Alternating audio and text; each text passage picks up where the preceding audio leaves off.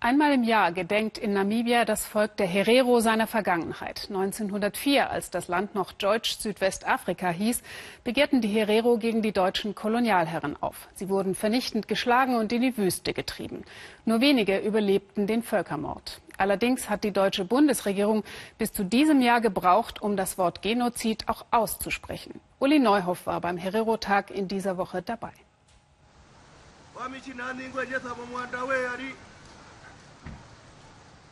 Ein paar Meter laufen sie, dann verharrt der Tross in gebückter Haltung.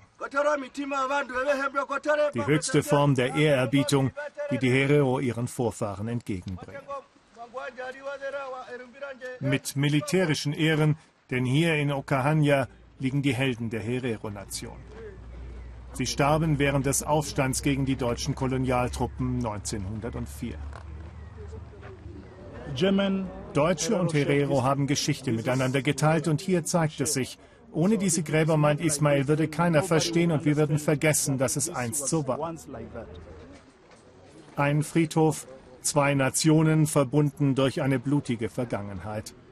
Ranghohe Vertreter der Bundesrepublik nennen es jetzt Völkermord. Herero und Deutsche aufs Grausamste verbunden im Tod. Als Lothar von Trotha im Namen des deutschen Kaisers den Herero-Aufstand niederschlug, machte er keine Gefangenen, trieb ein ganzes Volk in die Wüste.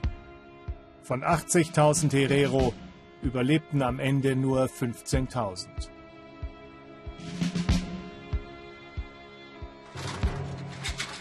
Ismail ist ein moderner Herero, Lehrer ist er und verbringt die meiste Zeit in der Stadt.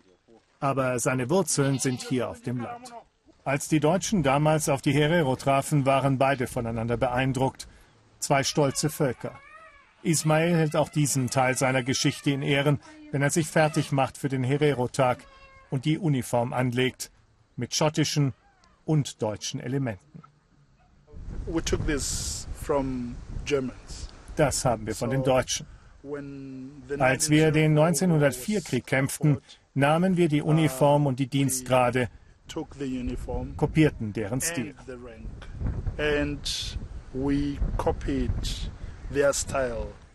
Eine Geschichte, die zwei Völker auch nach mehr als 100 Jahren miteinander verbindet.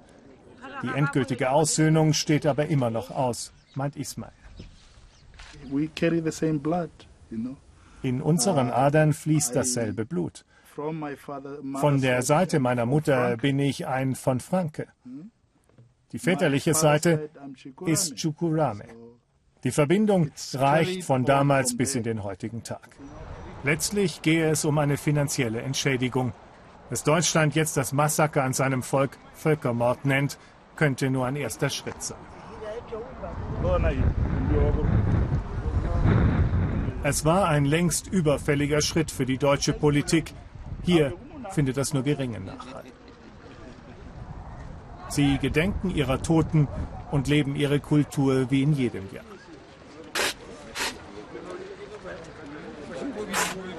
Das Wasserspucken durch den Ältesten segnet die Menschen und die Veranstaltung.